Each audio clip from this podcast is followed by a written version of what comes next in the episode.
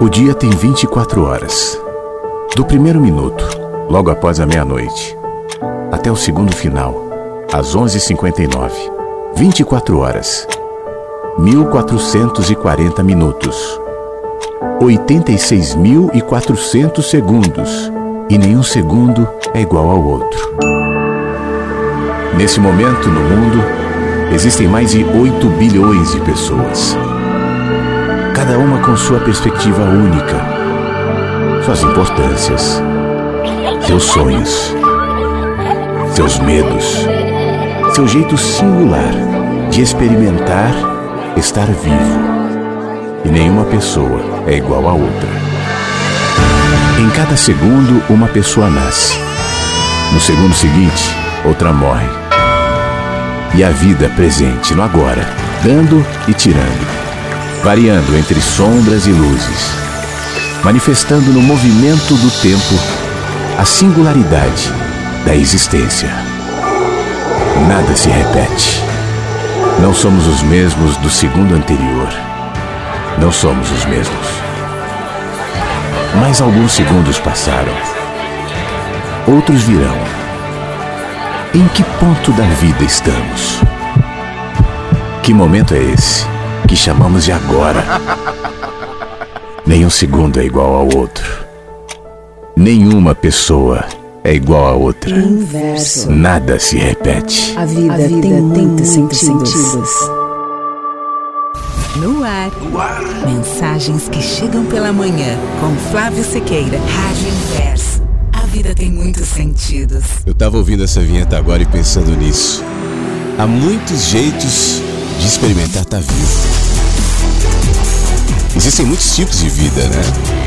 Se você pudesse agora entrar no mais profundo oceano, você se assustaria com a quantidade enorme e ainda desconhecida de vidas que habitam os oceanos, que cobrem boa parte do nosso planeta.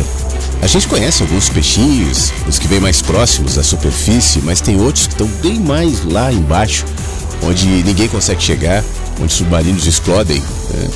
E, e que são, são existentes também, são, são seres vivos, são entes vivos. É uma forma de viver. Como será viver é, num peixe que vive numa absoluta escuridão, embaixo da pressão toda da camada de água e que se alimenta de flores ou de fungos ou de sujeirinhas, enfim, eu nem sei do que se alimentam esses peixes, mas estão lá, né? Como é que é experimentar ser vivo num peixe? Você tem cachorro, gato? Como é que é ser vivo num cachorro ou num gato? Eles estão vivos, eles são vida também. Estão experimentando essa condição de seres que existem. Nós também. Aliás, você também. A maneira como você experimenta a sua vida é única. É claro que existem outros homens e mulheres e crianças, e outros já existiram, e outros ainda existirão, sem dúvida alguma. Mas ninguém experimenta a vida exatamente como você. Porque a maneira como você enxerga a vida é composta de quem você tem sido, das experiências que você viveu, dos significados que você já projetou nas, nos diversos caminhos, nos diversos olhares, as diversas memórias que foram colocadas enquanto você experimenta estar tá vivo. Você já experimentou e já sabe o que é ter sido uma criancinha de meses completamente dependente, depois uma criancinha um pouco mais velha, explorando ainda os seus próprios limites, aprendendo a andar. Todas aquelas fases, as criancinhas, fases lindas que todos nós já experimentamos. Talvez a gente não tenha memória, não tenha consciência plena do que é, mas a gente sabe o que é ser uma criança. A gente já foi uma criança. Já fomos adolescentes, eu não sei em que fase da vida você está, mas você já experimentou tantas fases, tantos olhares, e às vezes o olhar muda no dia, né? Aliás, no mesmo dia. Às vezes você acorda com um olhar sentindo estar vivo de uma determinada maneira e depois, ao longo do dia, essa maneira vai se alterando, como o sol que se altera na nossa perspectiva olhando aqui de baixo, como a lua que se altera, como o céu que está em completo movimento. Ninguém vê, está todo mundo olhando para as telinhas de celular, olhando para o chão, olhando para os problemas, olhando para as outras coisas e não vem a vida toda se movimentando, experimentando seres serem vivos também. As estrelas, os astros, o sol, que tipo de vida existe no Sol? Tem vida no Sol? Não, claro que não é como a nossa. Não se sabe, não se pode dizer, porque a gente é muito pequenininho. A gente fala assim: não, não é possível. nada sobreviveria ao Sol. Aí eu deveria incluir essa frase: nada do que eu conheço sobreviveria ao Sol. Mas o que eu não conheço? Será que existem outras formas, outras expressões? Já que a vida é tão ampla, a gente estava no oceano vendo os peixes lá no fundo, expressões de vida e aquilo que a gente não vê, e o Sol, e os planetas. E nessa dimensão onde a gente habita, existem outras vidas também que interagem com a gente cotidianamente. E você não vê. Eu estou falando dos ácaros, eu estou falando dos seres microscópicos que estão, se você pudesse ver, você tomou um susto. Lembra daquele cara, doutor Bactéria? Eu achava aquilo horrível, porque o cara ficava assim, cuidado, tá tudo contaminado. Você põe a mão ali, é contaminado, é contaminado. Aí botava uma lupa, tá vendo aqui? Blá, blá, blá, aquele monte de vida, vida, vida, vida, vida. Essa é a vida. Agora você está experimentando ser vivo nessa condição. É, é, tudo bem que a gente diminui essa experiência, né? E aí você fala, bom, eu sou o fulano de tal, CPF tal, RG tal, trabalho tal. E aí você pega essa configuração mais, mais, mais básica que nos faz identificar o outro e reconhecer a vida, mas a vida é mais do que isso. Então, nessa manhã de terça-feira, primeiro dia de agosto de 2023, eu quero te convidar a experimentar a sua vida sob perspectivas que estão em movimento e que se movimentarão em direção à expansão, ao aprofundamento. E isso inclui, claro, as dores, isso inclui, claro, o sofrimento, a desesperança, mas também a alegria, a felicidade, o amor e tudo que compõe a nossa existência.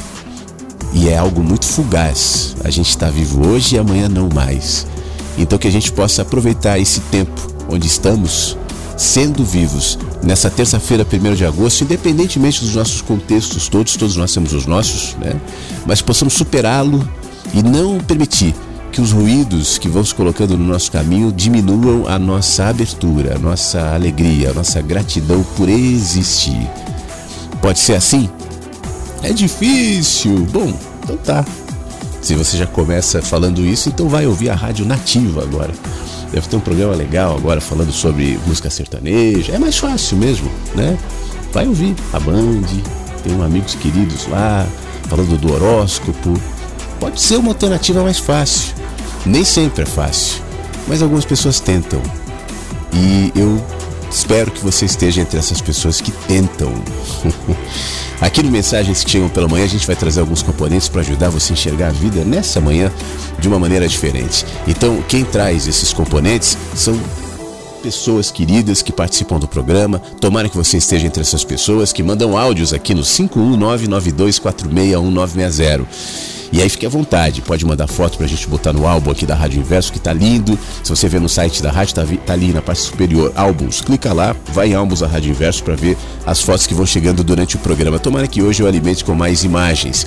E áudios também, né? Aí você me diz onde é que você tá, como é que tá o tempo aí nessa terça-feira. Aqui tá um solzão lindo, não, não mais aquele nevoeiro que eu descrevi ontem. Dia quente, um dia bonito. Como é que tá aí?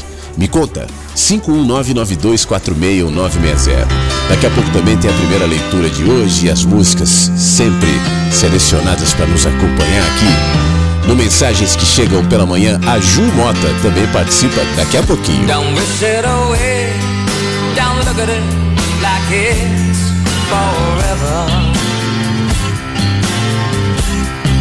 Between you and me, I could say that things can only get better. And while I'm away,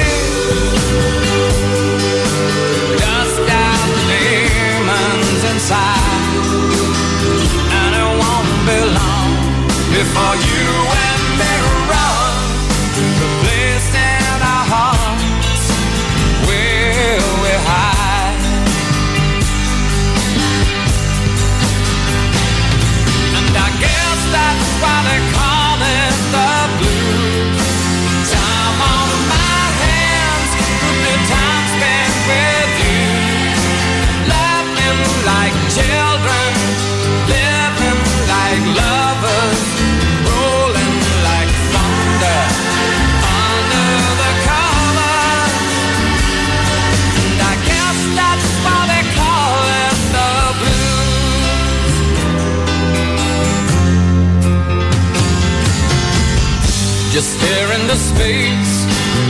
picture my face in your hands. Live for each second without hesitation, and never forget I'm your.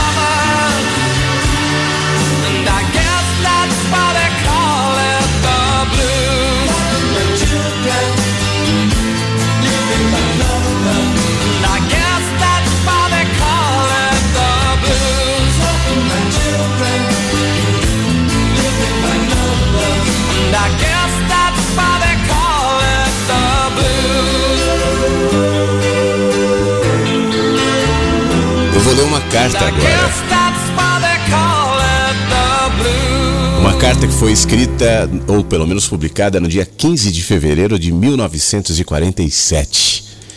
Você já existia em 1947? Em 1947, meus pais eram bebês. Onde é que você estava em 1947? Você estava em 1947? Provavelmente você não estava aqui, né, nesse planeta. Mas o que, que era você em 1947? A Raquel de Queiroz estava. Essa carta foi publicada no jornal O Cruzeiro, a coluna chamada Última Página.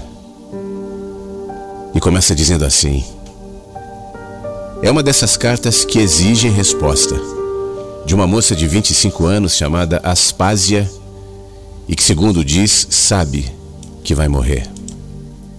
Na verdade, são duas coisas díspares: 25 anos e a certeza da morte próxima.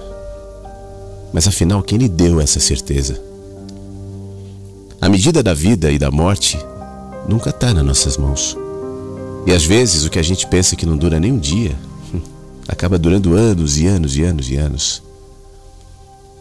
Vamos crer, entretanto, que isso não seja apenas um pressentimento mórbido, que você esteja bem informada, que a sua doença seja sem cura e que o repouso a que a obriga, em vez de prenúncio de restabelecimento, seja preparação para um repouso maior. Vamos admitir. Aí não se doa tanto assim de ir embora. Aspásia. Afinal, embora iremos todos e mais gastos, mais velhos, mais corrompidos, mais cheios de feridas do que você, parece que só nisso está a vantagem de viver mais. Refere-se tão amarga aos seus dias contados e, entretanto, que é que não tem? Hein, Aspásia? os dias contados. Aí depois você fala com certo desprezo por si própria na sua incapacidade de se matar.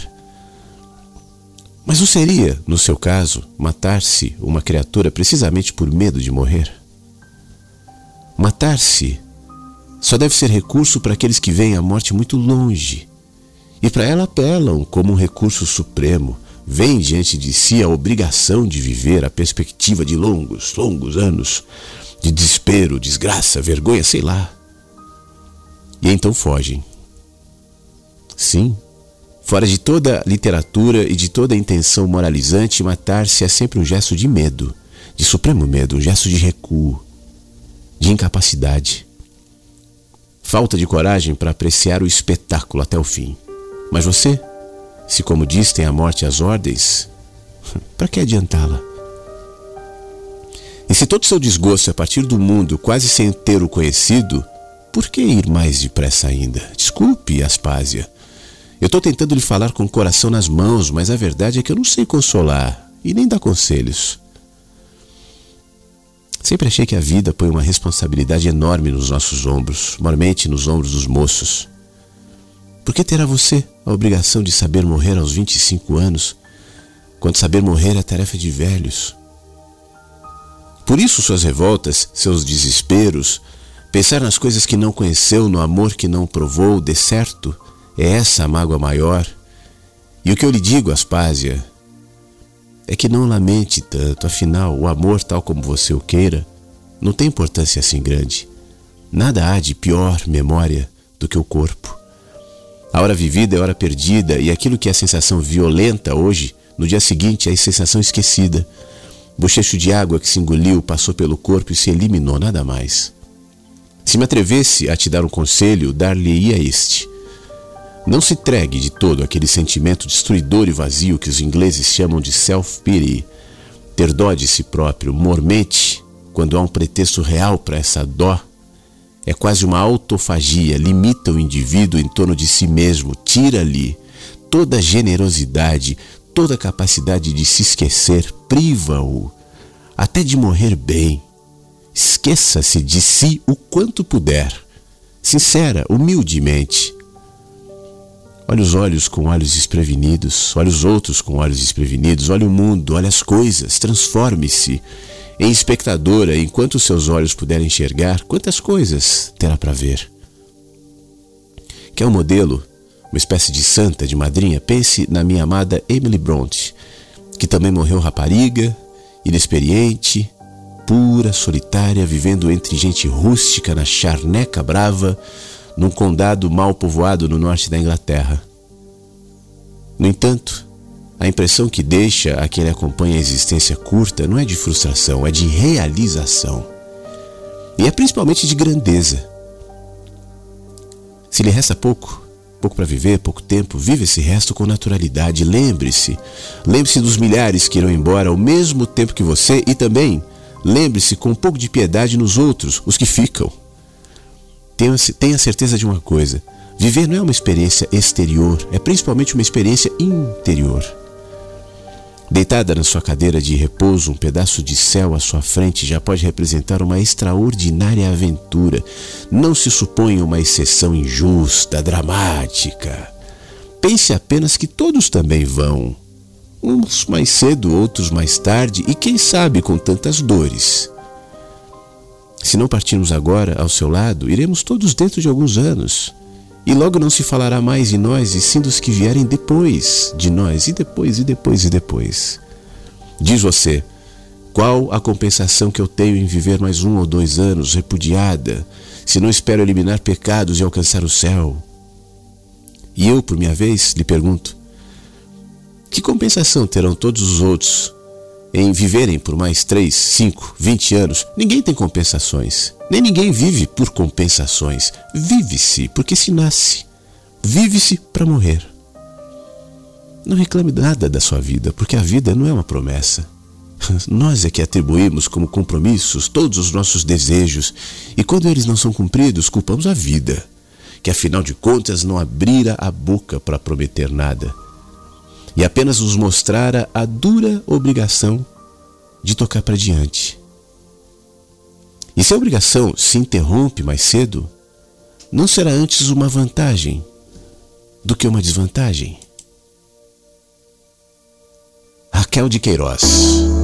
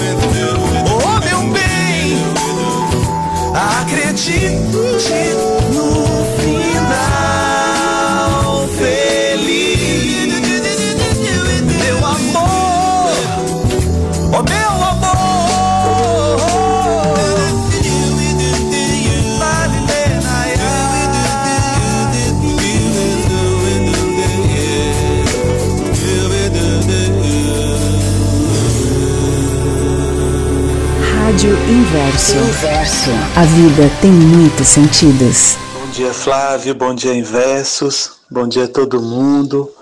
Passando aqui para desejar uma feliz terça-feira para todos nós. Que bom que o dia amanhece com a possibilidade da gente poder escutar essa programação tão maravilhosa. A programação de ontem foi assim espetacular. Tanta profundidade com Clarice Lispector, tanta companhia boa, tanto bem-estar na nossa manhã. E que com certeza sempre sobra um pouco para o outro dia, para que a gente possa hoje, né, engatar com o restinho que sobrou de ontem dessa programação tão boa, encaixar logo na de hoje e completar o nosso dia, como foi a mensagem de ontem, para que a gente possa viver um dia de graça, né? Então, um grande abraço para todos. Estou aqui preparando já minhas coisas para voltar para as aulas amanhã e ouvindo nossa programação. Um beijo especial em todo mundo e mais uma vez, muito obrigado. Nunca é demais agradecer essa rádio maravilhosa. Fábio, querido professor Fábio, a rádio é, é você, né? A rádio é, somos aqui nós que fazemos, que ouvimos, que falamos, que compomos a rádio. Por isso que eu gosto de comparar a rádio a um jardim. A rádio não é um cara falando. Seria muito chato aqui. Eu todas as manhãs muito bem, porque eu nasci no dia 15 de outubro, porque eu sou uma pessoa muito legal, porque ontem eu, né? Tem gente que gosta de ser assim, mas não é o nosso caso. Então, é, o, o, o movimento aqui fica mais mais leve, fica melhor quando as pessoas vêm e como você se expressam e se colocam com liberdade. E eu fico muito feliz por isso. O Fábio, ele, ele mandou também uma foto é, de uma janela aberta, a lua linda essa foto. Eu vou colocar já já no álbum. Eu não sei se ele complementa sobre essa foto, porque ele mandou mais alguns segundos de áudio aqui. Vamos ouvir. Flávio, essa foto é a foto da janela. Lembra daquela história? que eu me inspirei bastante na rádio e de repente disse vou tirar essa televisão daqui e no lugar dela vou abrir uma janela. Então tá aí, ó. Essa foi a minha vista de ontem à noite, tomando aquele cafezinho por volta das seis horas da tarde. A lua chegou, me fez companhia. Que maravilha, né? Que maravilha. Nada se compara àquelas imagens horríveis que passavam onde antes não tinha essa janela. Um grande abraço. Que maravilha, Fábio. Deixa eu até colocar essa foto já agora no álbum da rádio, porque quem está ouvindo já vai poder, enquanto eu falo, é, visualizar o que o, o, o, nosso querido Fábio escreveu. Enquanto eu vou colocando a foto, é, deixa eu explicar. É, para quem não ouviu, né? Há algum tempo, nosso querido professor Fábio comentou aqui que quando ele começou a ouvir a rádio, algumas. botar aqui, janela do professor Fábio. Ponto. Pronto, já está no álbum da rádio, tá? É só clicar lá. É, ele nos disse que uma das alterações assim de olhar dele foi fazer algumas substituições. E uma delas era uma televisão que ele tinha na cozinha é, e outra, né? Nada contra a televisão. Ninguém aqui é né, puritano, não pode. Aliás, aqui na rádio jamais vai existir esse maniqueísmo do bem e do mal, do certo e do errado, do pode ou não pode. Mas é sempre uma proposta de consciência mesmo, para que cada um, no, no, seu contexto, na sua medida, no seu olhar, promova a consciência nos seus gestos, nas suas escolhas cotidianas. É como eu dizia hoje no começo do programa. Você é, é a está experimentando a, a, condição única da existência, né? Entre tantos entes vivos que existem nos mares, na terra, fora da terra, no planeta, na sua cidade, quantas pessoas, ah, inclusive você já foi, quantas é, condições de existência você já experimentou desde o momento que nasceu. Então, para cada é, experiência dessa, a gente vai projetando um olhar de consciência para que as nossas respostas cotidianas, e para mim são essas que valem, sejam sobretudo respostas de amor. Mas o que eu quero dizer com respostas de amor? Poxa vida, de amor a mim, a crescimento, a cuidado, né? a, a saúde mental, a saúde emocional, a saúde espiritual. Respostas que me beneficiem como um ser que busca a felicidade. E que, na medida em que faz isso, vai projetando nos seus atos gestos de generosidade, gestos de amor, como decorrência de um cuidado aqui, em mim. E aí o, o, o Fábio ilustra esse cuidado com essa, esse gesto. Ele tirou a televisão e no lugar onde passava os telejornais, as coisas todas, ele, ele botou uma janela. e aí, nessa imagem que a gente está vendo no álbum, a janela propiciou a vista da lua, é, ele estaria talvez vendo um telejornal qualquer ali, mas agora ele parou, refletiu, se aquietou e viu. Isso quer dizer que é errado ter televisão, pode não pegue a sua televisão e destrua. mas eu sei que eu falo com pessoas conscientes, com pessoas inteligentes. Então, obviamente, esse tipo de ressalva é desnecessário, né? Mas fica o gesto bonito, o gesto simbólico do nosso querido professor Fábio, que agora, além da janela que ele tem na cozinha, ele nos empresta um pouco a janela que está no álbum da rádio. É só clicar em álbuns aqui no site da rádio para dar uma olhadinha, já entendendo então o contexto. Fábio, muito obrigado. Um abraço para você. Bom dia, Flávio. Bom dia aos amigos da Rádio Inverso. Estou aqui em frente ao lago, na rodoviária, saindo de mais um plantão e senti de compartilhar com vocês algo que aconteceu essa noite. Uma noite com muitas internações, o que normalmente acontece quando precede a lua cheia. E uma dessas internações é de uma paciente muito especial. Ela já internou várias vezes durante essa gestação devido ao seu quadro clínico. E nessa madrugada ela internou porque hoje ela vai fazer cesárea para receber os gêmeos, o Enzo e o Lorenzo. E essa paciente, apesar de todas as patologias que vem acompanhando ela, ela é muito alegre. E essa gestação foi planejada por esse casal e foi muito bem acompanhada num pré-natal de alto risco. E a alegria dela era tamanha, desse casal, mas principalmente dela. A alegria era tamanha, assim, contagiante. E isso, isso tocou meu coração de alguma maneira. Ela tem HIV positivo, carga viral indetectável devido ao seu tratamento. Ela tem toxoplasmose positiva, ela é obesa, ela tem diabetes gestacional e ela é hipertensa.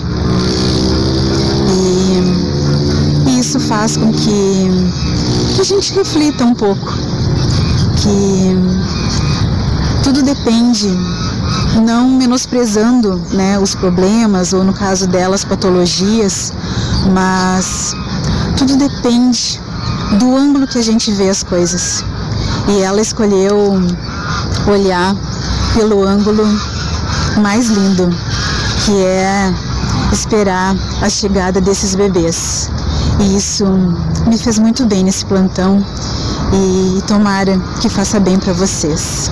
É isso. Obrigada e um lindo dia a todos. Muito obrigado. A Alessandra é enfermeira, né? Trabalha nos plantões à madrugada e às vezes ela compartilha com a gente as histórias é, que experimenta ali nesse trabalho tão, tão é, lindo, né? Ao mesmo tempo tão desgastante também de lidar com saúde, com vida, com parto. E essa história, Alessandra, que você nos conta, ela é muito, ela é simbólica em vários aspectos, né? E, e, e certamente é, cai sobre cada um aqui que estava experimentando hoje os seus contextos, as suas dificuldades, e todos nós temos, sem exceção, todo mundo tem, e a gente sempre acha que as nossas são maiores, né? que as nossas doem mais, que as nossas são piores, que a gente é injustiçado, e no entanto escolhe um olhar de amor, porque enxerga nessa experiência de dor também pontuações do amor. Isso é um negócio que sempre me chama muito atenção, em tudo na vida, sabe? É, a gente pode olhar eventos trágicos nas nossas experiências pessoais. E eu acho que todo mundo, em alguma medida, já os teve, né? Basta você fazer um, um olharzinho assim um pouco mais apurado, e às vezes nem precisa de tanta apuração para perceber em tantas fases da sua vida dores, dificuldades, nuvens pesadas. E aí você percebe que mesmo naquele momento, ainda que você não visse, havia pontuações de amor, porque a vida é sempre isso, a vida não é só uma coisa ou outra. Assim como a gente vive uma experiência alegre, feliz, também há pontuações de dor, também há lembranças da finitude. E quando você se equilibra no meio dessa dessa simbiose, que é a vida de luzes e trevas, de dores e de alegrias, de alívio, então você encontra um estado não de, de, de desconexão, de não sentir, né? A gente sente, mas a gente começa a se habilitar na escolha do que vai sentir. E eu acho que isso é lindo. E é um reflexo, Alessandra, de sabedoria também. O que, que eu vou projetar sobre essa experiência? Né? Tem gente que escolhe dor, sempre. Tá um dia lindo, tá bonito, tá mais ah, mas não, não podia estar tá um pouco mais friozinho, né? Mas é essas nuvens. Você sabe, conhece gente assim que sempre tem um olhar de dor. A gente sempre projeta para o lado de fora aquilo que mora na gente mesmo que na experiência dessa paciente é, seja muito difícil, obviamente, diante do quadro que você descreve, mas também tem, poxa vida, tem vidas vindo ali, né? Tem gêmeos, tem novidades, tem renasc renascimento mesmo, não só das crianças que é o nascimento, mas dela própria, agora como mãe. Então, poxa vida, obrigado por compartilhar com a gente um pouco do olhar, não só da paciente, desse casal, mas seu também, diante de experiências doloridas, trágicas, mas com pontuações de vida e de amor. A gente que escolhe olhar. Bom dia, Flávio. Bom dia, Inversos. Feliz terça-feira? Que estejamos vivos. É o Anderson por São Carlos. Que estejamos vivos, Anderson, sem dúvida. Vivos, espertos e atentos. Muito obrigado pelo seu áudio, obrigado pela foto também, o Anderson. É, aliás, enquanto a gente estava ouvindo aqui a Alessandra, ouvindo o Fábio, eu fui atualizando o nosso álbum. Que legal, ó, 35 minutos de programa, já tem três fotos novas no álbum. Uma é do, do Anderson, que nos mandou agora a Lua em São Carlos. Anterior a do Anderson tem a janela do professor Fábio, né, que a gente estava conversando. E agora há pouco eu, eu, eu, eu incluí a foto dos parceiros do Giba de Erechim, que está nos ouvindo. É... Bom dia, Inversos, na foto, os parceiros do Giba de Erechim. E tem lá os três parceiros do Giba de Erechim, num, num jardim super legal aqui, Erechim, no Rio Grande do Sul, né, Giba? Muito obrigado por enviar a foto dos parceiros. Eu não vou descrever os parceiros, porque os parceiros estão no site. Então, obviamente, quem quiser ver os parceiros do Giba de Erechim, assim como a lua do Anderson de São Carlos, assim como a janela do nosso querido professor Fábio, é só clicar em álbuns aqui no site da rádio e, e, e ter acesso a essa galera toda tá bom? E tomara que durante o programa mais fotos cheguem pra gente incluir. Daqui a pouco tem mais áudios também, mas deixa eu rapidinho, só enquanto eu preparo o próximo áudio aqui, lembrar que essa é a última semana para você se inscrever no Clube do Livro Mensagens que Chegam pela Manhã. Ontem eu gravei um videozinho no Instagram lembrando sobre isso, que até eu mesmo tinha me esquecido que essa era a última semana. Eu tava fazendo a minha caminhada, lembrei, sentei no banquinho da praça e gravei, porque vai começar no dia 7, né? Então, é, quem não se inscrever, aí depois não tem como entrar. Se você quiser participar, aqui no site da rádio tem o um banner Clube do Livro Mensagens que Chegam pela Manhã, clica nele e aí você vai ser adicionado a um grupo de WhatsApp que já tá pronto. Aliás, eu tô para uh, daqui a pouquinho, daqui a alguns dias, provavelmente lá para quinta-feira eu devo abrir já para interação do grupo, porque eu sempre faço isso um pouquinho antes de começar o clube. E aí no dia 7, dia 7 é segunda? Acho que é segunda, né? É na próxima segunda. Deixa eu confirmar aqui. Não, não. Dia 7 é quarta-feira. Quinta-feira, ou melhor. Não essa outra. Dia 7. Então, dia 7 vai começar o Clube do Livro. É, eu vou enviar sempre durante 30 dias para as pessoas que estão no grupo, ali no grupo, um áudio lendo um texto do Mensagens que Chegam pela Manhã e contextualizando, fazendo comentários sobre o texto propriamente, o contexto em que ele foi escrito, ou sobre a inspiração, enfim. Isso sempre vai fluindo na hora, é como aqui na rádio, eu não, eu não, não, sei o que, que, eu vou falar. Então, no, no Clube do Livro é da mesma maneira, mas vai ser uma oportunidade de compartilhar esses áudios pelo WhatsApp toda todo dia eu vou mandar um áudio diferente dos outros clubes, eu vou incluir os domingos também. Agora, serão áudios né, que não, não, não pesarão muito ali, cinco minutos, talvez uma média de conteúdo diário. Para participar, repito, então clique no banner do Clube do Livro aqui no site da rádio. Quem está ouvindo pelo Spotify, é só entrar no site da radioverso.com e aí pronto, você já vai participar do Clube do Livro Mensagens que Chegam pela Manhã. Tomara que você venha e a gente tem essa ferramenta de interação que sempre é muito legal. É o terceiro Clube do Livro que nós vamos entrar. O anterior foi o Éden e o anterior foi o que é a religião de Rubem Alves. É, última semana, não esquece. É o seguinte, eu, eu vou ouvir mais áudios daqui a pouco. Você, inclusive, de repente, pode chegar até o seu aqui pelo 51992461960. Mas antes, eu vou te convidar para compartilhar o conteúdo da Ju, a Ju Mota. Ela está falando sobre um, um, autor japonês chamado Ikigai, os cinco passos para encontrar propósito e, e ser feliz. A Ju extrai olhares muito especiais, traz um conteúdo que tem feito bem a muita gente e eu faço questão de compartilhar contigo. Então, mais uma reflexão, mais um trecho de leitura aqui da Ju Mota. Vamos lá. O livro que eu tô lendo chama Ikigai Os Cinco Passos para Encontrar Seu Propósito de Vida e Ser Mais Feliz, do autor Ken Moji. E aqui tudo vira reflexão.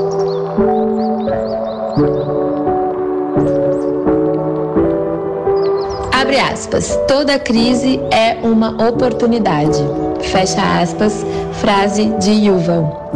O livro é uma coletânea de entrevistas que o Yuva deu no início da pandemia, quando ainda haviam países abertos, quando ainda não existia previsão de haver uma vacina eficaz. Ele prevê muito do que aconteceu de fato, como a condução errada e desumana de muitos chefes políticos, a conduta egoísta de muitos cidadãos. O, abre aspas, o maior risco que enfrentamos não é o vírus, mas os demônios interiores da humanidade. Mas não há necessidade de reagir propagando ódio, ganância e ignorância. Podemos reagir gerando compaixão, generosidade e sabedoria. Podemos optar por acreditar na ciência e não em teorias conspiratórias. Podemos optar por cooperar com os outros em vez de ocupados pela epidemia. Podemos optar por compartilhar o que temos em vez de apenas acumular mais para nós mesmos. Infelizmente, não é na alegria que mais aprendemos e amadurecemos, e sim na tristeza, nas dificuldades.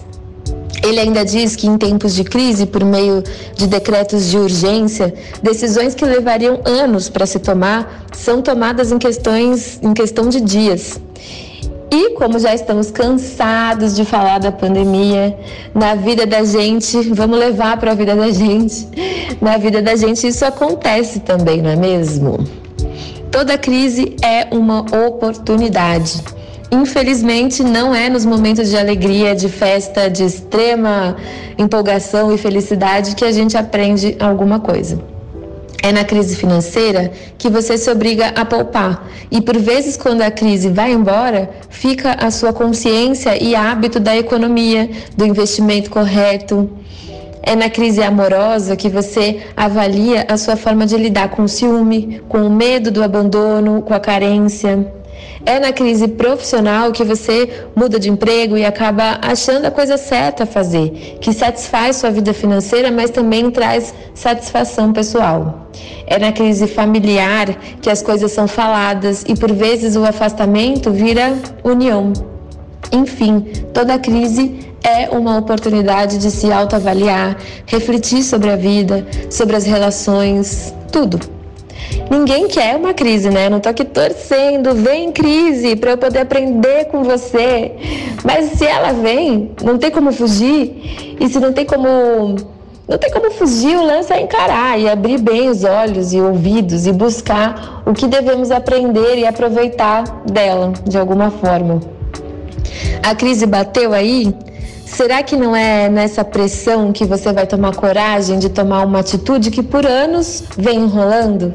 mas precisava criar logo coragem para tomar? A crise bateu aí e você está se fechando, endurecendo, se isolando, criando ainda mais barreiras e muros para chegar em você? Ou você está deixando o seu coração amolecer um pouquinho e se permitindo se entregar um pouco para suas vulnerabilidades? A crise bateu por aí e você está encarando seus demônios interiores ou segue varrendo bem lá para baixo do tapete da profundeza da sua alma?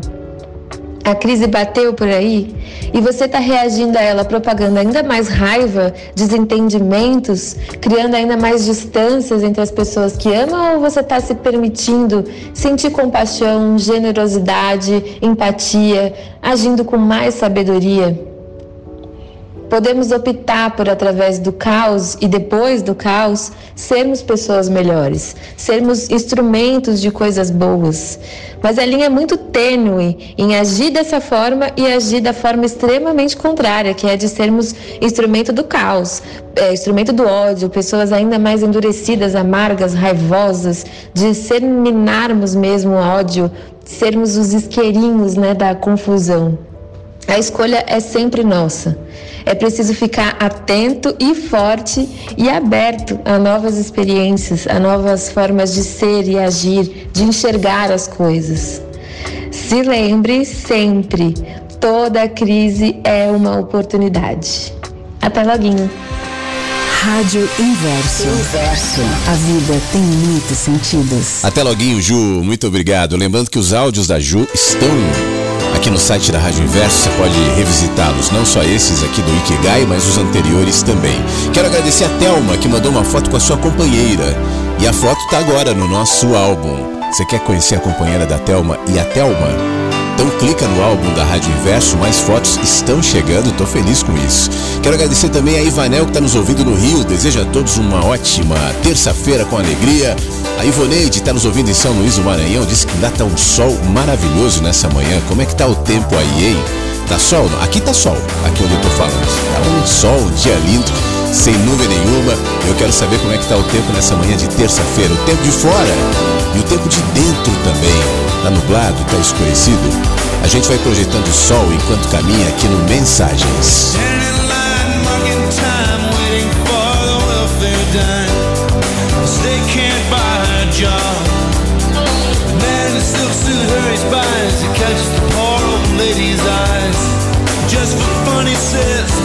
get a job. Just the way it is. Some things will never change. That's just the way it is. Ah, but don't you believe them?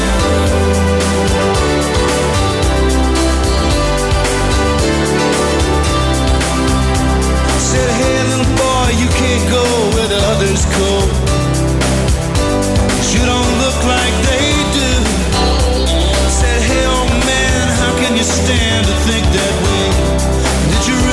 about it before you made the rules?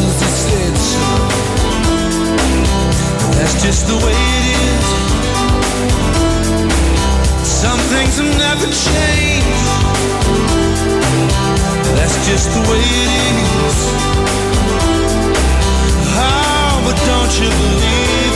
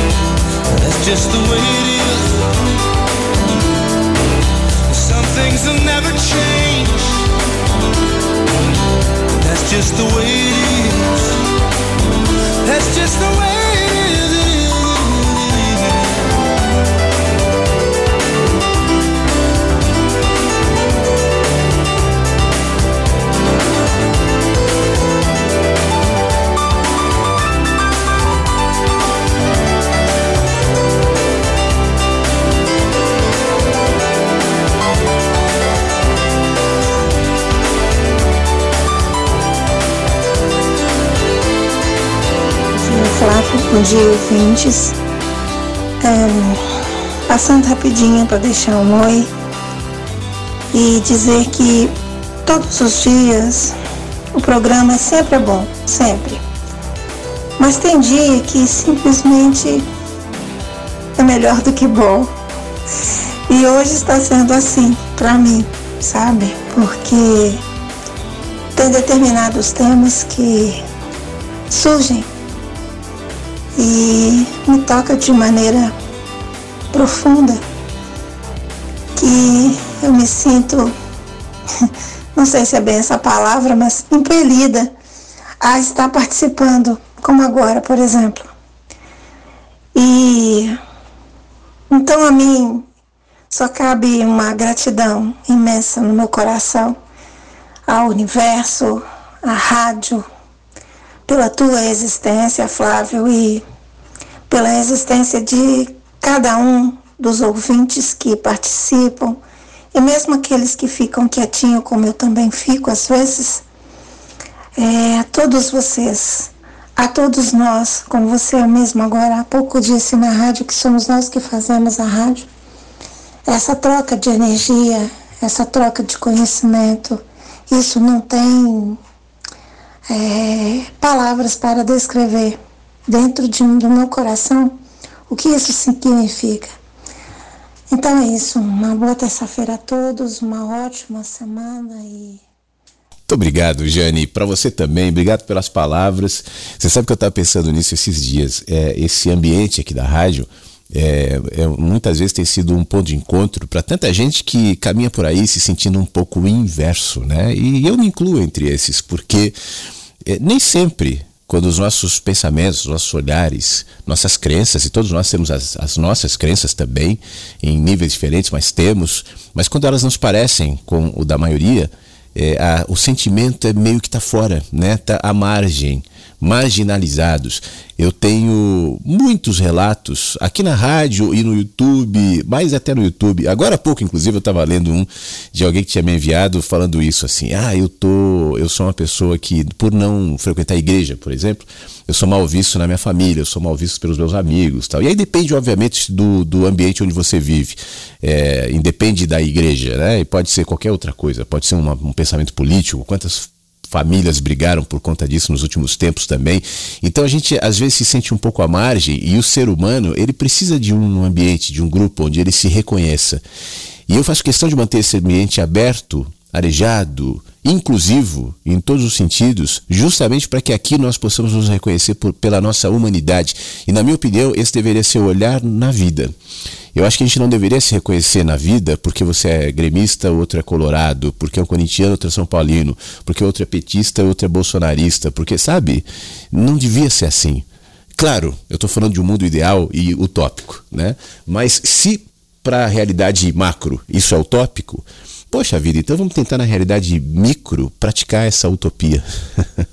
e em certa medida é, gerar esse lugar aqui onde as pessoas possam se reconhecer pela humanidade, falar com liberdade e quando isso acontece, como você descreve, você se percebe assim, se sente assim aqui, isso só me remunera, porque eu também me incluo nesse lugar, né?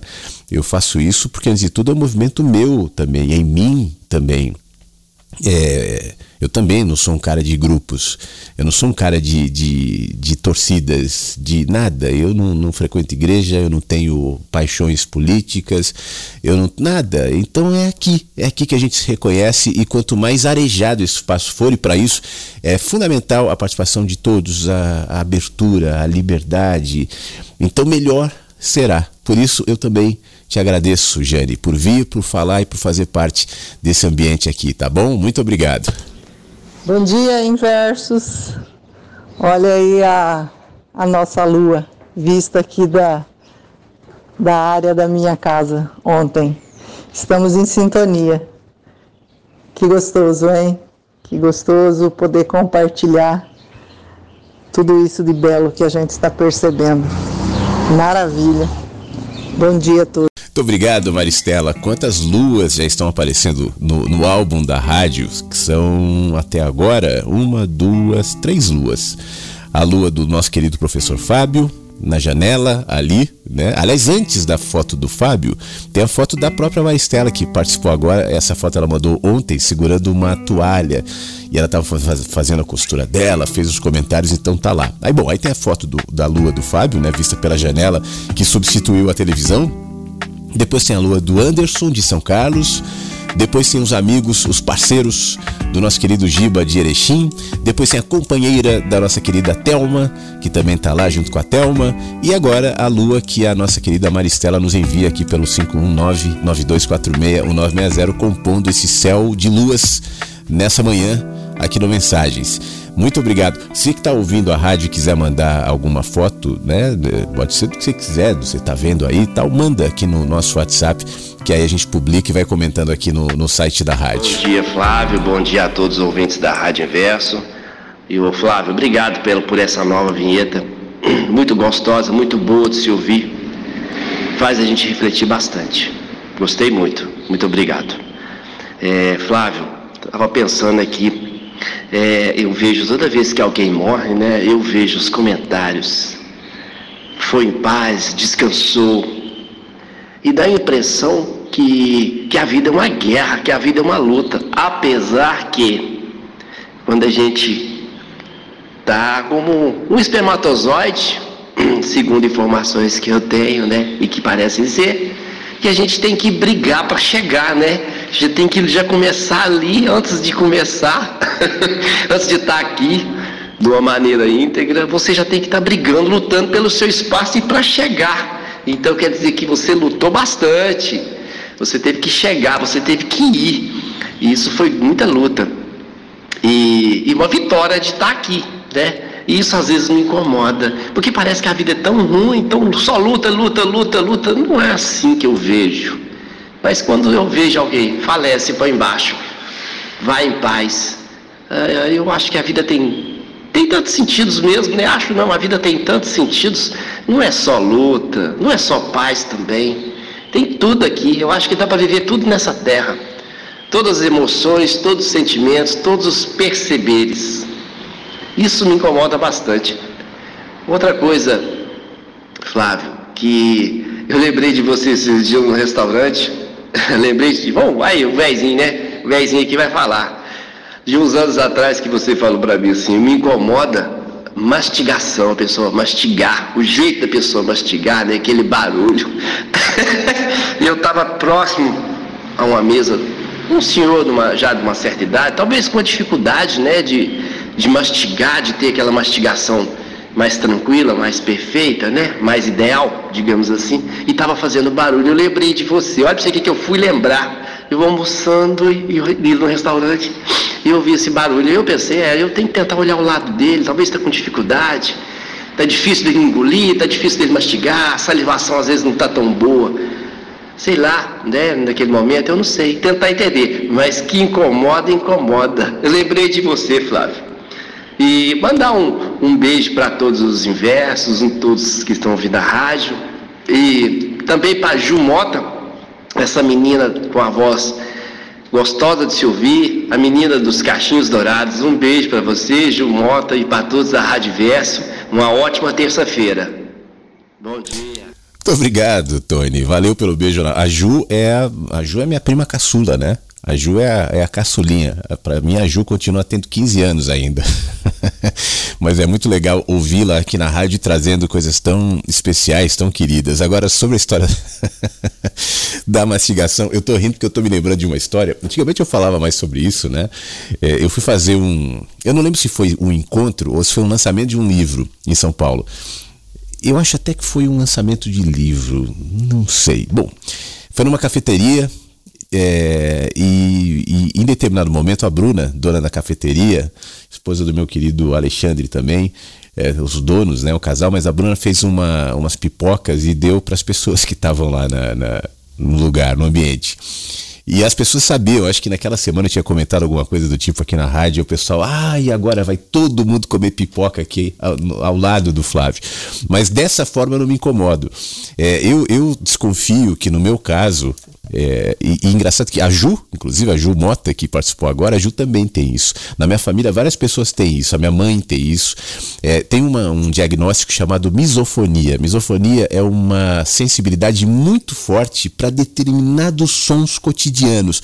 Pode ser uma torneira pingando, pode ser mastigação ou qualquer outro som que afeta alguns componentes é, psicológicos seus. Então não é só uma implicância. Por isso que você fala assim, poxa, eu vou olhar para o senhor com, com é, misericórdia, com entendimento de que ele de repente tem alguma dificuldade e tal. Claro que isso é aconselhável, mas não nem sempre isso resolve. É, eu mesmo, ao me expor, por exemplo, a esses barulhos, aquele silêncio, para mim tem que ser essa, essa composição. O silêncio e aquela coisa, o pessoal não precisa nem estar tá mastigando feio, mas o barulhinho vai me gerando um negócio tão ruim, uma irritação horrível, que aí eu sei que o problema sou eu. O problema é o outro que está mastigando. Então eu fico arrumando jeitos para não me expor a isso. É, pô, uma musiquinha, uma musiquinha já ajuda um monte, né? Um outro som para diluir aquele som de mastigação. Agora o silêncio e a mastigação Essa é uma dificuldade que eu tenho há muito tempo. Eu acho até que eu já fui um pouco pior nesse sentido. Eu acho que eu consegui de alguma maneira diminuir sensivelmente essa impressão. Mas é um negócio que me incomoda, é horrível, né? Você vai, você vai comer com alguém num ambiente silencioso, obrigatoriamente tem que ter uma musiquinha, uma coisinha, porque a mastigação ali é um sonzinho que. Uh, mas naquela história da pipoca lá, tudo bem, não deu problema, a galera que comia pipoca tinha bastante som, tinha uma abertura de, de, de rua ali. Se não, eu falar, não, comam pipoca na boca, eu ponho um fonezinho, já fiz isso. Em alguns almoços ou jantares, eu falei, pô, o jeito vai ser recorrer ao fone e botar um fonezinho pelo menos em um dos lados do ouvido, assim, discretamente e tal, para tentar é, atenuar esse sentimento. É dureza, viu, ô Tony? Mas repito, o problema sou eu, né? Tá em mim, não é a pessoa. E às vezes as pessoas ficam meio constrangidas, que sabem disso. Ah, vou mastigar aqui na tua frente. Não, imagina, né? seja natural, mastigue e tal, que aí sou eu que vou me adaptando aqui. É dureza. Obrigado, Tony. Bom dia, Flávio. Bom dia, Versus um bom início de agosto para todos, primeiro de agosto. E Flávio, eu gostei muito ontem, muito obrigado da citação. Foi uma coincidência agradável, né? Eu eu falar de, da Clarice Lispector e você começar com aquele lindo texto da, da Clarice Lispector, né? E é sempre coisas profundas, né? Mas ontem eu estava ouvindo um, um podcast, né? Do, do entrevista do Miguel Nicoleles, o grande cientista da robótica e da neurociência. Então ele falou sobre inteligência artificial, que era o tema, de uma maneira que até agora eu não ouvi, porque esse papo tá. Todo mundo quer falar, né? Todo mundo quer deixar uma opinião. Mas a opinião dele foi, achei diferente, né? De tudo que falamos até agora, só algo diferente só tinha ouvido aqui mesmo no programa, nós, de você e da doutora Lucelena, aquela mesmo que já um tempo atrás você fez uma live com ela.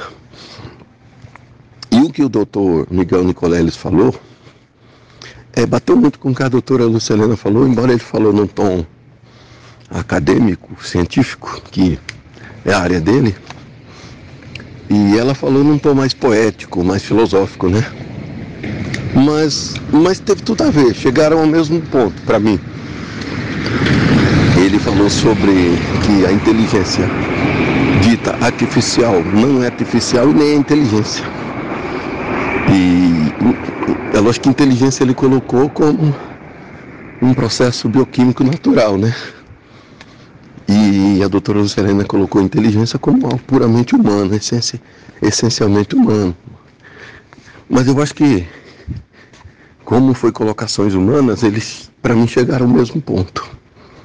E eu achei interessante que ele falou que ah, essas máquinas são algoritmos, que são sintetizações do ser humano, mas são programadas pelo ser humano. Né?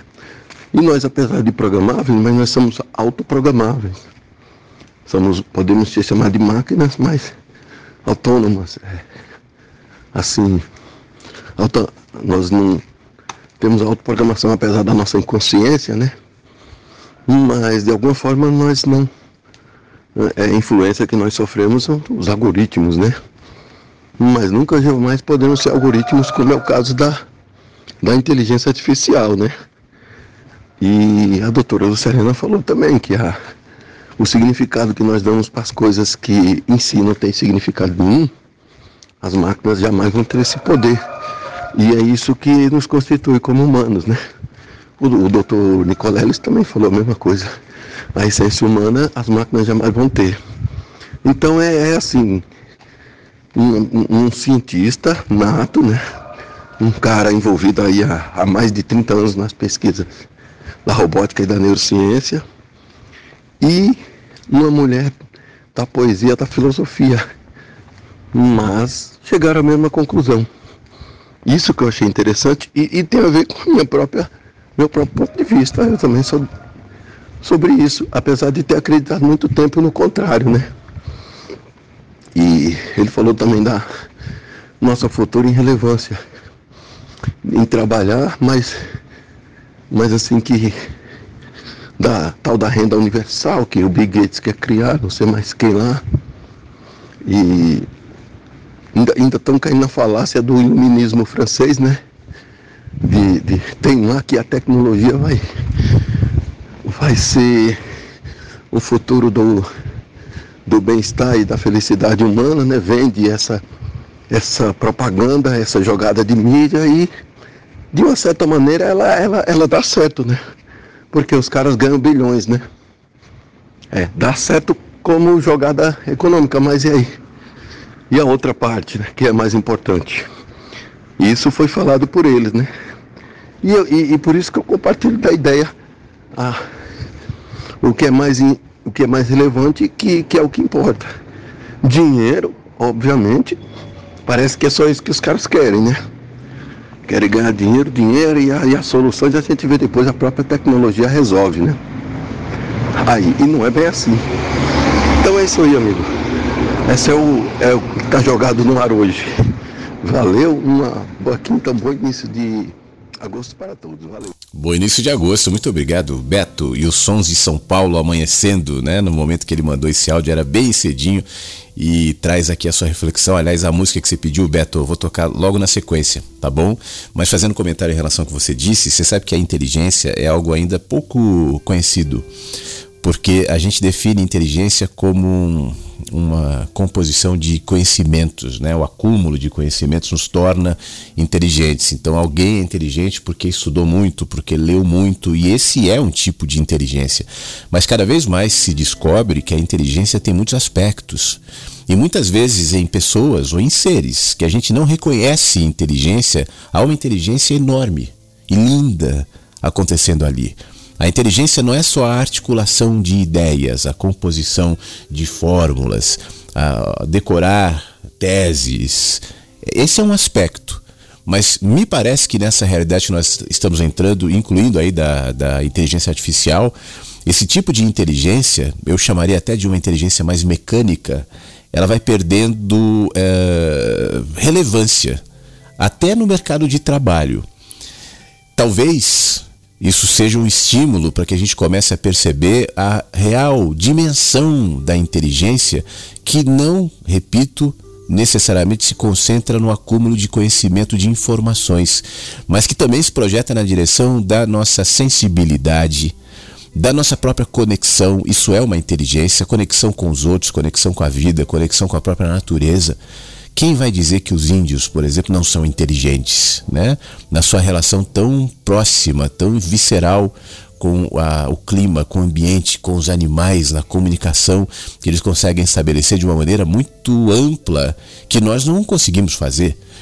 É, pessoas mais simples, quem não percebe a inteligência de uma criança, por exemplo, ou a inteligência dos próprios animais, capazes de fazer coisas incríveis. Eu sempre fico me perguntando como é que um João de Barro constrói aquela casinha né, com pequenos grãozinhos ali de areia, de terra, de plantinha, tal. Fica aquilo tão tão simétrico, tão bem estabelecido, mas essa é uma inteligência que eu vejo.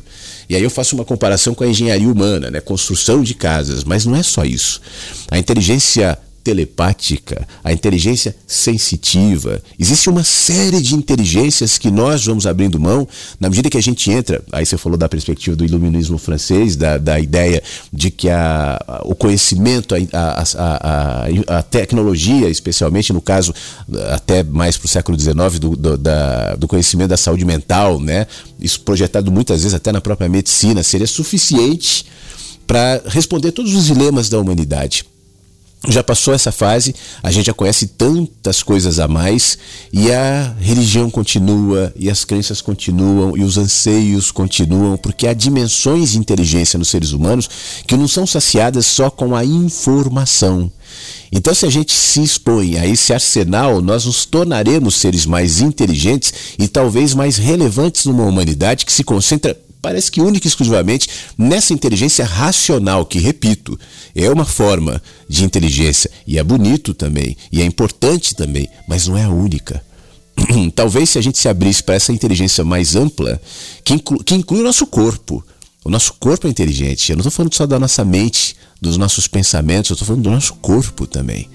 Se a gente se abrir mais para isso, é bem provável que o mundo mude o seu fluxo de importâncias, de prioridades, isso acaba alterando relações, isso acaba alterando sistemas políticos, acaba alterando sistemas religiosos, educacionais, mas é interessante para quem de fato organiza a sociedade.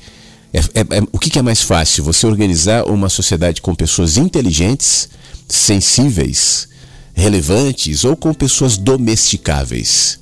Esse tipo de inteligência é facilmente domesticável. Por isso cabe a cada um de nós buscar a relevante inteligência que mora em cada um de nós e expandi-la de maneira sensível, de maneira única, porque eu também acredito nisso. A inteligência não é um, uma linha de produção, não existe só um jeito de entender. Você tem inteligência do Beto que é só tua, Beto.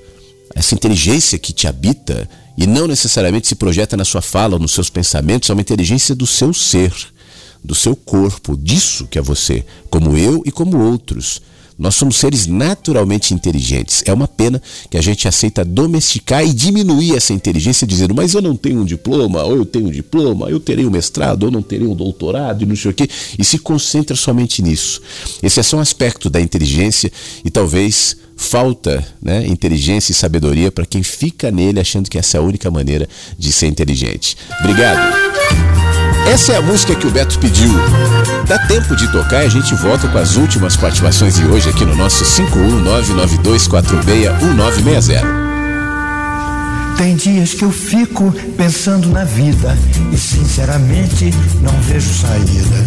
Como é por exemplo que dá pra entender? A gente não nasce, começa a morrer. Depois da chegada vem sempre a partida, porque não há nada sem separação. Sei lá, Sei lá, a vida é uma grande ilusão. sei lá.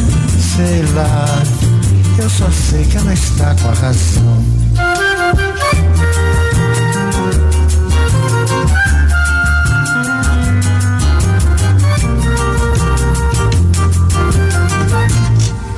Sei lá, sei lá, a vida é uma grande ilusão. Sei lá, sei lá, só sei que ela está com a razão. Ninguém nunca sabe que mal se apronta, fazendo de conta, fingindo esquecer. E nada renasce antes que se acabe o sol que desponta tem que anoitecer. De nada adianta ficar-se de fora, a hora do sim é um descuido do não. Sei lá, Sei lá, eu só sei que é preciso paixão. sei lá. Sei lá, a vida tem sempre razão.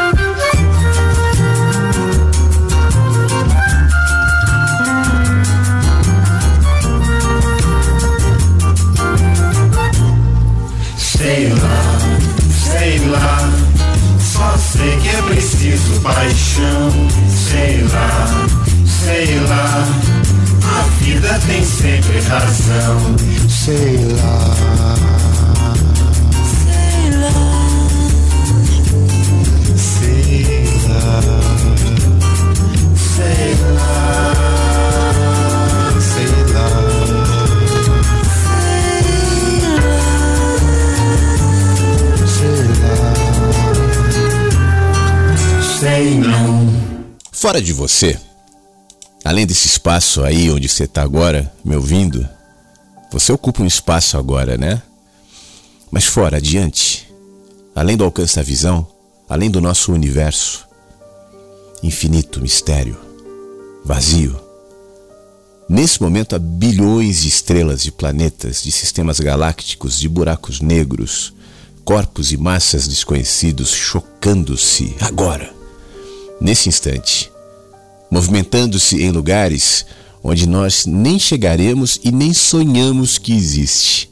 Os confins desse universo misterioso, assombroso, é- é- tem- que nos dá medo muitas vezes.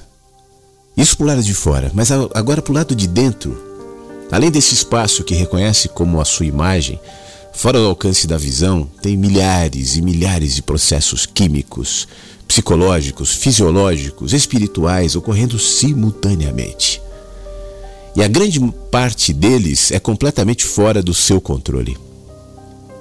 Alheios à sua vontade, mantendo-se no fluxo, interagindo, bombeando, produzindo todas as condições para que você respire, para que seu coração funcione, para que você não perceba que está vivo agora.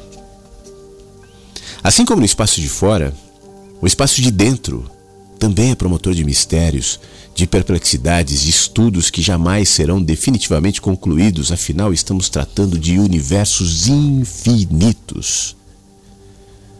O universo onde eu vivo, o universo que eu sou, um ligado ao outro, projetados em consciência naquele que conecta todas as coisas e faz com que a existência, seja de fora ou a de dentro, seja que chamo de minha existência ou sua existência, torne-se uma coisa só. Não há dicotomias, combinação de mundos, fusão de universos separados apenas por peles, por membranas, limites artificiais que jamais poderiam esconder a nossa natureza. Véus transcendidos pela consciência de quem aprendeu que tudo é uma coisa só, que a separação é só uma ilusão, que somos maquetes do universo do Mensagens que Chegam pela Manhã. Primeiro, uma semente. Na semente, o sonho de um jardineiro. Potencial genético entregue à terra e seus processos de desenvolvimento. Germinação. Lenta sequência ordenada de atividades metabólicas que brotam, absorvendo os nutrientes do chão. O alimento da luz, do sol, o oxigênio, a chuva, a vida.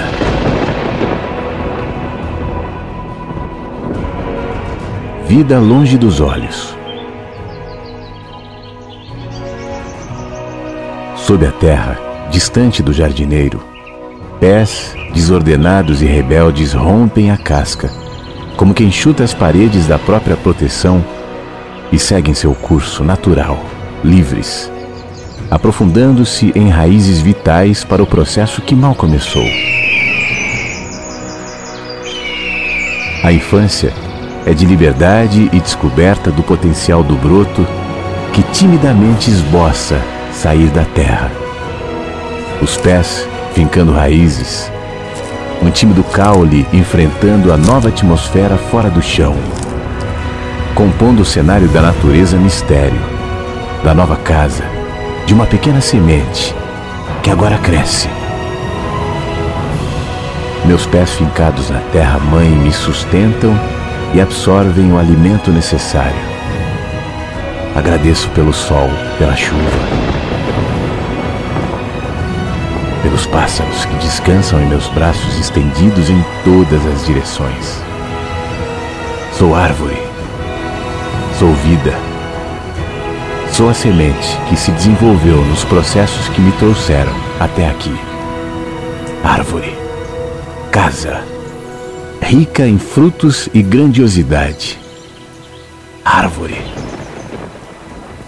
semente, o sonho de um jardineiro. Inverso. A vida tem muitos sentidos.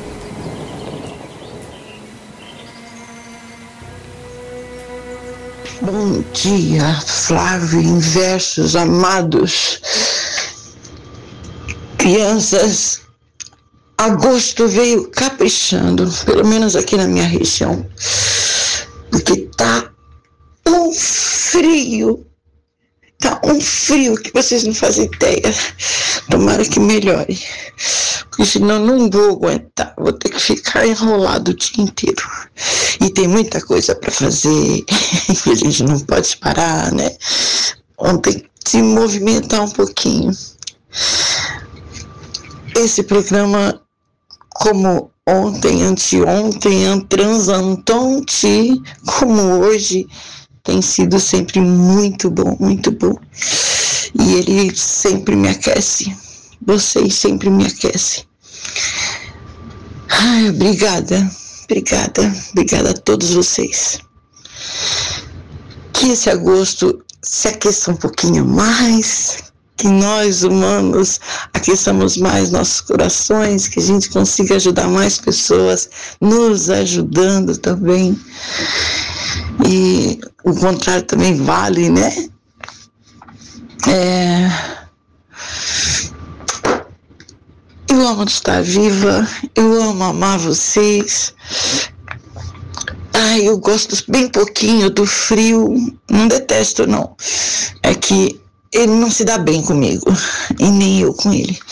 Mas vamos levando, é a vida que segue. Ótimo dia para todos. Preciso de um abraço coletivo para me aquecer um pouquinho mais. Coração já tá quentinho. Tá bom? Um abraço, desculpa a brincadeirinha, mas a única coisa que é sério, não, a única não. O que é sério mesmo é o meu amor por vocês e pela vida. Tá bom?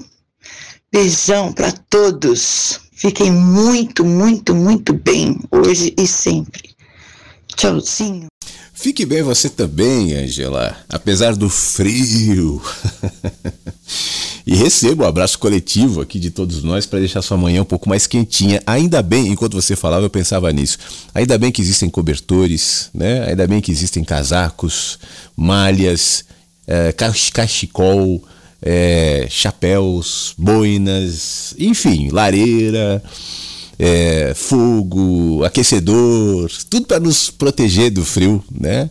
É, e que a gente encontre essas proteções. Você, eu acho que você poderia encarar também esse friozão que te incomoda, assim como uma oportunidade de estar envolvida num cobertorzinho. Isso é uma coisa boa, num, num, num, num cachecol é, é, conforto também, né? E que isso te atenue luvas também, né? Atenue um pouquinho o seu, o seu desgosto com o frio. Mas muito obrigado, obrigado pela sua participação, obrigado pelas suas palavras aqui mais uma vez aqui na nossa programação, tá bom, ô Angela? Um bom, uma boa terça-feira para você. Deixa eu agradecer também a Carla Simone que está nos ouvindo, ela mandou uma mensagem de texto dizendo assim: Olha, bom dia, Flávio, amigos. Hoje eu consegui escutar o programa. A vida anda tão puxada que eu tô sem cabeça para nada. Aí quando eu me lembro, já foi o horário do programa. A vida está bastante turbulenta. Eu acredito que no geral as coisas estão andando com proporção estratosférica. Fica bem, nos diz a Carla. Fique bem você também, Carla. É, que primeiro, quando você esquecer que o programa está no ar, você tem a possibilidade de ouvir o programa né, no site da rádio, no Spotify. Hoje em dia, a gente estava falando um pouco sobre isso ontem na rádio, né? Não tem nem necessidade mais de colocar reprises tal. Qualquer um pode ouvir o programa no horário que quiser e qualquer um dos programas. Só no, no Spotify são. Daqui a pouco eu falo a quantia exata, mas são mais de 200 mensagens, os, os mensagens mais recentes. É porque tem, obviamente, nove anos aí de mensagens que chegam pela manhã, pouco mais de nove anos, né? São 221. Esse agora será o 222, que, que será postado já já no Spotify. Então tem um monte de possibilidades. Agora, mais do que isso, né, é, Carla? É, às vezes, é, obviamente que eu não, eu não sei exatamente qual é a tua realidade, mas às vezes essa, essa esse atropelo que a vida nos coloca, e muitas vezes ela faz isso mesmo, a gente é atropelado por uma série de, de modificações, de desvios, de surpresas que a gente às vezes até nem gostaria que acontecesse. Mas às vezes eles têm um poder de nos acelerar de tal maneira que a nossa mente ela vai ficando mais rápida e mais atropelada e mais apressada do que a própria vida. O ideal é eu conseguir desenvolver essa sabedoria de calibrar. Talvez a palavra seja de equilibrar a minha mente com os cenários por lado de fora. Eu vou te dar um exemplo. É, você já tentou num ônibus ou num carro, por exemplo, ler e olhar para fora e ler? Tem gente que passa mal, né? Porque a mente está é, fixada no texto ou no livro ou no ambiente interior daquele ônibus que está parado. E quando a mente olha para o lado de fora e percebe a velocidade, ela se confunde. Isso vai gerando mal-estar em muita gente. O ideal é você equilibrar a sua mente, sabendo que você está em movimento ali do lado de fora, mas para o lado de dentro não. Isso é para a vida também. A vida muitas vezes é acelerada e, claro, todos nós somos pegos de surpresa muitas vezes. A gente se incomoda outras tantas vezes, isso é inevitável. Mas quando isso acontecer, aí eu vou falar aquela palavrinha que eu acho que você e talvez a maioria já imagine que eu vou dizer. Aquiete-se. e esse aquietamento não necessariamente está conectado aos movimentos para o lado de fora, porque esses nem sempre eu tenho controle. O grande desafio é, apesar desses, eu conseguir encontrar em mim um lugar de aquietamento. Esse lugar de aquietamento, eu repito, não tem a ver com alienação, não tem a ver com negação, com desconexão com aquilo que está acontecendo. Muito pelo contrário, é uma forma para eu me tornar consciente dos cenários que eu estou atravessando, sem é, deixar com que a minha mente seja contaminada por eles e passe a, a correr também, a se atropelar e a se confundir e, e ficar dando saltos desnecessários, porque mais do que qualquer coisa, são esses processos mentais que nos desgastam e nos tiram a condição de enfrentar desafios como provavelmente você está uh, enfrentando. Então, eu sei que a vida, muitas vezes, como você disse, está numa velocidade estratosférica, mas aproveite a oportunidade que a vida te traz para, em momentos oportunos, dar uma acalmadinha aí na sua mente. E aqui na rádio eu acho que é uma dessas ferramentas. Para mim serve, por isso que eu estou te, te, indicando. Porque muitas vezes a minha mente também está acelerada. Muitas vezes, pô, eu estou vivendo uma fase assim de muitas coisas, de muitas mudanças, muitas. Eu estava falando com meu filho esse fim de semana, eu falei, cara, olha para os últimos seis meses. É que eu não fico falando aqui, mas muita coisa na vida de todos, assim. Então, é isso, né? É uma oportunidade para a gente acalmar a mente, da gente aquietar a mente, da gente crescer, apesar desse, desse movimento que muitas vezes nos incomoda. Tomara que a rádio ajude você em alguma medida. Tá bom, Nina? Ô, Nina, não, a Carla, obrigado. Eu tô falando da Nina porque a Nina mandou uma mensagem agora que eu vou ler e que está dizendo o seguinte: como eu aprendo com mais relatos e outras vidas. Alessandra, Alessandra, a enfermeira que participou mais cedo, gratidão por compartilhar seus momentos, porque às vezes a gente faz uma tempestade de coisas tão insignificantes na nossa vida Sendo que tem pessoas que passam por momentos tão difíceis. Diz aqui a Nina, a Alessandra, que participou mais cedo, falava sobre uma paciente, ela que é enfermeira, né? Estava dando plantel essa noite no hospital, uma enfermeira, uma paciente com problemas é, de saúde, diabetes gestacional, HIV e grávida de gêmeos. E ela, apesar de todos os cuidados necessários ali naquele, naquele momento, ela descreve a paciente, o marido da paciente, confiantes, felizes tal. E, e serviu de inspiração aqui para Nina. Você sabe, Nina, que eu também não gosto de fazer comparações assim do tipo assim, ah, mas fulano sofre mais do que eu, né? Ah, mas o sofrimento do outro é pior, o sofrimento desse é melhor, tal. Porque sempre vai ter quem está sofrendo muito. É, e sempre vai ter sofrimento que aparentemente é pior do que o nosso. No entanto, o seu sofrimento é o seu sofrimento. É, a sua resposta diante de uma experiência de dor não pode ser comparada com outra experiência de dor, ainda que seja uma experiência mais é, abrangente.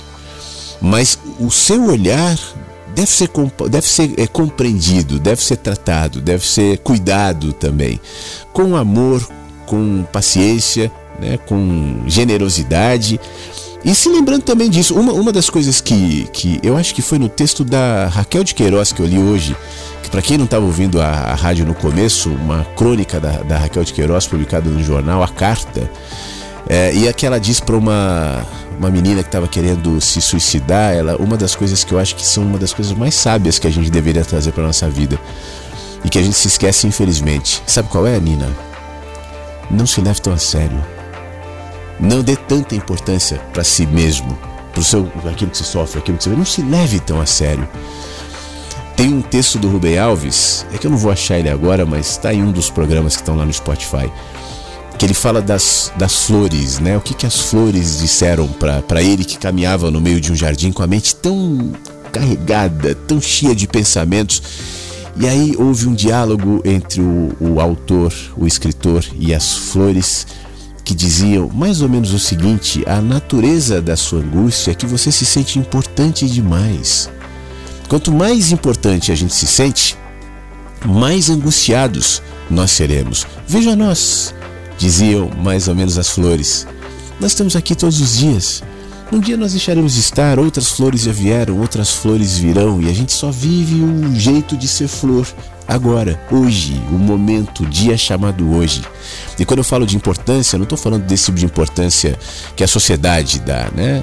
Você pode ser uma pessoa é, que não tem bem nenhum, você pode ser uma pessoa financeiramente mal favorecida, não ter trabalho e mesmo assim se dá importância demais pro meu sofrimento, pro meu eu ter pena de si próprio, tal. Claro, obviamente não estou dizendo que é o seu caso, né, Nina? Só estou usando esse exemplo para a gente expandir um pouco mais, mas isso torna qualquer problema muito mais pesado.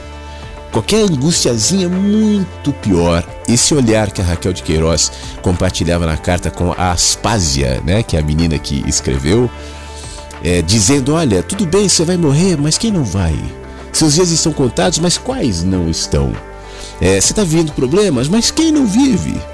E o que nos, nos diferencia é justamente essa capacidade de saber processar esses momentos, passar por esses túneis, como a gente falava agora com a Carla, com serenidade, com sabedoria, dizendo que vai passar.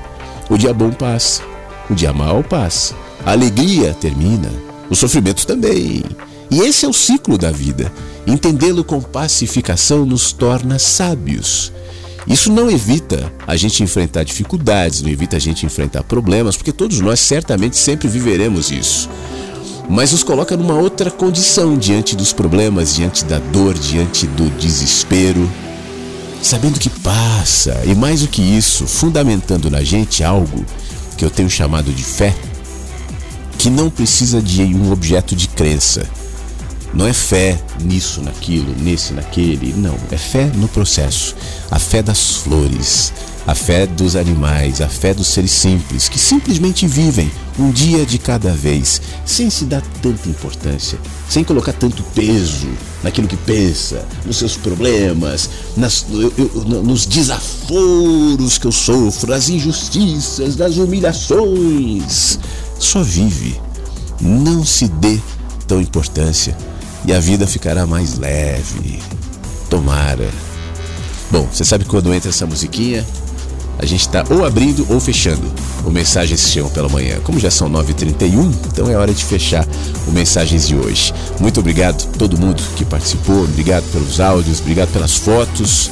Hoje o nosso álbum foi bem alimentado, já está gordinho, estava meio fraquinho, assim, meio sofrendo mas chegaram algumas fotos hoje. Então quero agradecer ao, ao, professor Fábio com a foto da janela e a lua, aquela janela que substituiu a televisão. Quero agradecer o Anderson que nos mandou a foto da lua ali em São Carlos. Quero agradecer o Giba de Erechim, que também mandou a foto dos seus parceiros. A Thelma de Niterói, também com a sua companheira, sorrindo ali no site da rádio. E quero agradecer também a Maristela, que mandou foto da lua. Ela viu, se inspirou e compartilhou com a gente. Está lá no álbum. De repente, num outro programa, alguma foto sua chega aqui também pelo nosso WhatsApp. Um beijo para você, boa terça-feira, se cuida e amanhã às 8 da manhã a gente volta em mais um encontro pelo rádio. Esse que está terminando agora sobe já para o site da rádio e também vai para o Spotify. E lembrando mais uma vez que essa é a última semana para você se inscrever para o Clube do Livro Mensagens que Chegam pela Manhã. No site da radioinverso.com tem o bannerzinho, clica lá e se inscreva para receber mensagens é, lidas e comentadas do livro Mensagens que Chegam pela Manhã, lidas por mim, tá bom? Um beijo, se cuida e até amanhã. Mensagens que chegam pela manhã com Flávio Sequeira, Rádio Inverso.